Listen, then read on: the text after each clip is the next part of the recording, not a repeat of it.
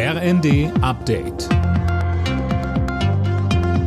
Stündlich neu. Auf den Punkt informiert. Ich bin André Glatzel. Guten Abend. 90 Prozent weniger Emissionen im Vergleich zu 1990. Das hat die EU-Kommission als neues Klimaziel für 2040 vorgeschlagen. Damit könnten die Verpflichtungen aus dem Pariser Klimaabkommen erfüllt werden, heißt es da. Die grünen Fraktionschefin im Bundestag, Katharina Dröge, sagte im ZDF, Je früher man handelt, umso leichter, zuverlässiger und sozial gerechter kann man die Klimaschutzmaßnahmen ausgestalten. Deswegen ist es richtig und wichtig, dass die EU-Kommission auch ein Klimaziel für das Jahr 2040 vorschreibt. Das gibt uns allen am Ende mehr Planungssicherheit und mehr Möglichkeiten, auch die besten Maßnahmen zu machen.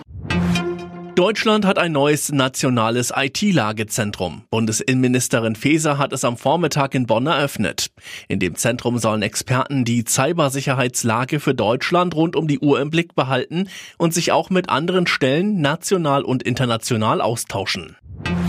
Während mit der Deutschen Bahn noch verhandelt wird, hat sich die Lokführergewerkschaft GDL mit Transdev auf einen Tarifabschluss geeinigt.